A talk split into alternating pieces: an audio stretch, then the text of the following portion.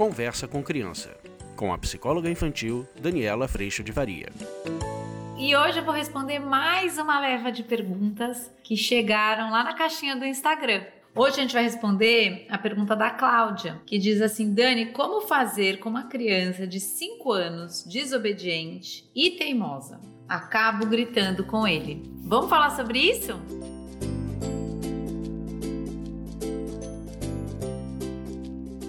Olha, eu também preciso te convidar para você vir lá para o Instagram, se você ainda não está por lá, para você baixar o aplicativo nas lojas de aplicativo, onde está tudinho reunido, tá bem legal. E também, se você prefere ouvir, você pode acessar o podcast. Pelas plataformas de música, você pode acessar o podcast, que tem bastante coisa por lá também.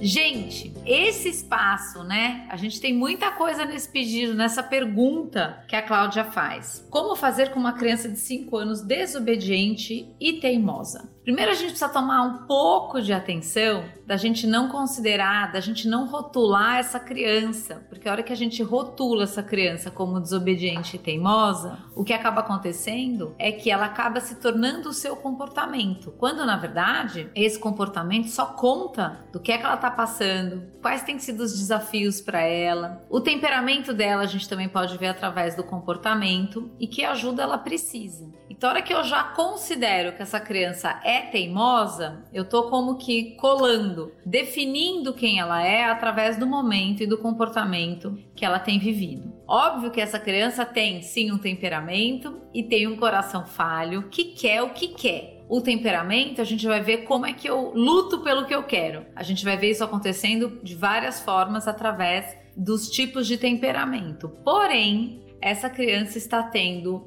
o desafio de aprender algo que eu e você ainda aprendemos todos os dias, que nem tudo será do jeito que essa criança quer. Então vamos imaginar que essa criança está lá fazendo alguma coisa, está na hora de parar para tomar banho, parar para dormir, parar para sair, precisa ir embora do parquinho, embora da escola. Todas as transições o que a gente vai encontrar é o querer da criança provavelmente era permanecer ali, fazendo o que quer, fazendo o que gosta, ao invés de fazer o que precisa. Ou mesmo para ir fazer o que precisa, essa criança já não quer, já faz todo esse auê. Por quê? Porque ela quer fazer o que ela quer. Quando eu entendo o que está acontecendo dentro da criança, fica mais fácil a gente não cair nessa armadilha do rótulo. Porque a hora que eu vou constatando, você é muito teimoso mesmo, você é muito desobediente, o que acaba acontecendo é que eu prendo mais ainda essa criança nesse comportamento, afinal de contas ela ainda está em formação, então ela começa a entender que ela é teimosa. E o que acontece é que quando a gente faz uso disso, normalmente, gente, isso aponta para o quanto a gente está frustrado da coisa também não está acontecendo do jeito que a gente queria que fosse.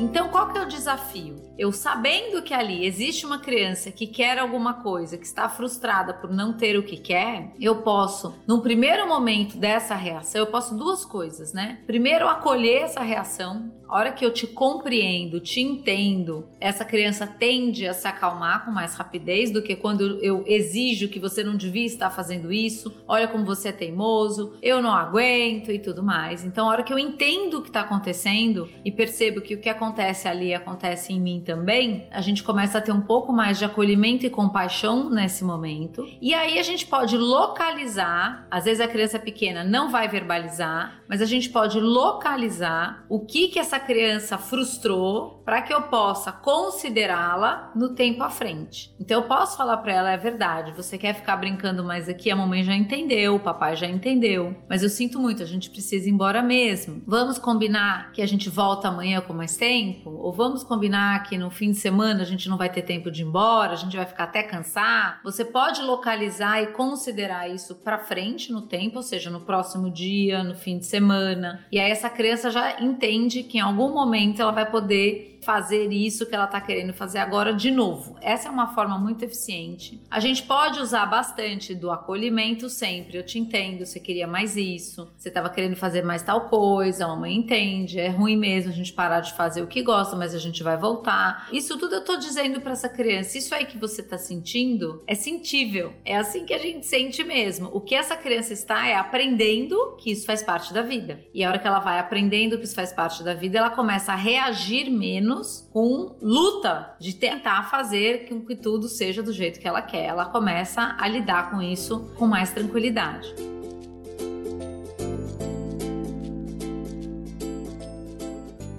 A outra opção que a gente tem sempre é, depois do acolhimento, é usar o ou você o ou você ele está atrelado a essa noção de consequência. Então, por exemplo, eu poderia usar ou você se acalma, entende que a gente realmente precisa ir embora e amanhã a gente volta de novo, ou você, meu filho, continua chorando, nós estamos indo embora e talvez amanhã a gente não venha mesmo. Porque para a gente vir, você precisa aprender que a gente vem e vai, que a gente começa e termina. Essa também é uma estratégia que você vai chamando este filho à responsabilidade, Cláudia, para que, Cláudia, todos nós, né? Para que ele cuide de gerenciando o seu querer. Ele já sabe fazer isso? Não. A gente está nessa situação de todo dia, quando vem este choro, essa criança está tendo a oportunidade de treinar, de aprender, de exercitar tudo isso nessa oportunidade que se apresenta. Quando a gente olha para isso pela expectativa e exigência, você se frustra porque esse filho está fazendo isso de novo e ele já não deveria fazer. Às vezes a gente se frustra porque ele não deveria fazer assim e eu já deveria ter ensinado ele a conseguir fazer isso de outro jeito. Quando na verdade a gente gasta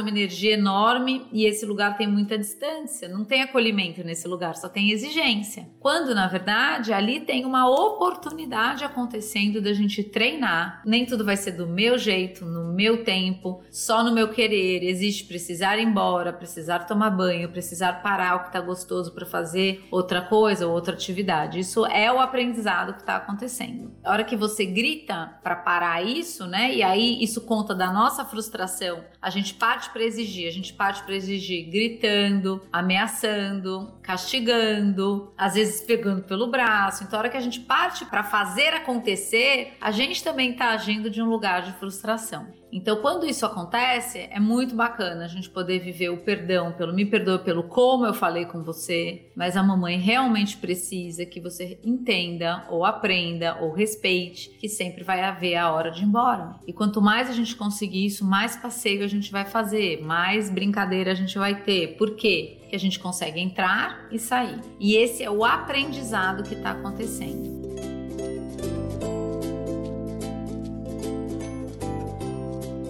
Outra coisa que a gente pode fazer é cuidar das transições, porque muitas vezes na criança pequena ainda fica difícil entender toda essa questão no tempo à frente, porque muitas vezes ela não tem essa noção de tempo. Então ela quer tudo no agora. É uma intensidade no momento presente enorme. Então, na hora em que a gente consegue fazer uma transição melhor, ou seja, a saída de uma coisa que está prazerosa, eu continuo cuidando dessa transição, a gente também pode facilitar esse processo de aprendizado, diminuir as crises, né? Então, uma transição pode ser: bom, a gente vai para casa agora para tomar banho, a gente vai parar essa brincadeira para tomar banho. Quem que você vai levar para o banho? Esse brinquedo ou esse? Olha, a gente está indo embora do parque e qual vai ser a brincadeira que a gente chegando em casa a gente vai fazer? Ou depois do banho, qual livro você quer ler? Então, eu vou colocar à frente para essa transição, para a saída de um lugar que está prazeroso, para ir fazer fazer o que precisa, eu vou colocar alguma coisa que também será prazerosa ali na frente. E aí essa criança ela entende que ela, eu tô soltando isso daqui, vou fazer o que precisa, mas tem uma coisa boa ali também. Tanto é que é muito bonitinho a gente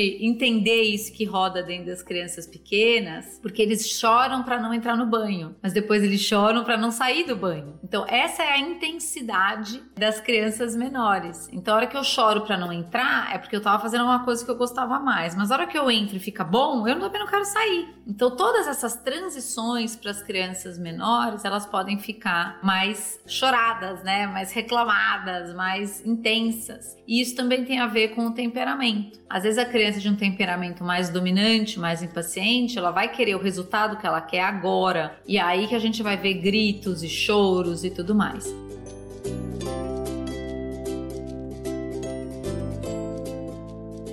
Então, qual que é o nosso papel? Isso está acontecendo. Aconteceria de qualquer forma, poderia ser por outra porta de temperamento, mas aconteceria de qualquer forma, porque essa criança está aprendendo que nem tudo vai ser como ela quer. E a vontade dela é que seja tudo do jeito que ela quer, igual a gente também quer. A hora que eu entendo que esse aprendizado está acontecendo, eu posso olhar para essa situação não mais pela porta da expectativa disso não devia estar acontecendo e aí eu vou exigir que não aconteça, e sim pela oportunidade do aprendizado. Vamos lidar com isso, gente, todos os dias, de formas variadas intensidades variadas, tanto dentro da gente quanto com as nossas pessoas mais amadas, com a nossa família. Então, eu saber disso, eu saber desse coração falho que quer do jeito que quer, é um ponto muito crucial para que a hora que isso chega, eu não fique frustrado junto. A hora que isso chega, eu consigo olhar para essa situação como uma oportunidade de treino de algo muito importante para a vida, que é eu entender que eu não estou no centro da vida, que não vai ser só sobre o que eu quero, que existe responsabilidade para ganhar liberdade. E aí a gente vai conseguindo e fazendo nesse processo de crescimento essa criança aprender essa notícia. E aí vai ficando leve. Eu começo a entender que banho faz parte, eu começo a entender que brincadeira começa e termina, mas que depois eu brinco de novo. Então, este entendimento ele começa a rodar dentro da criança.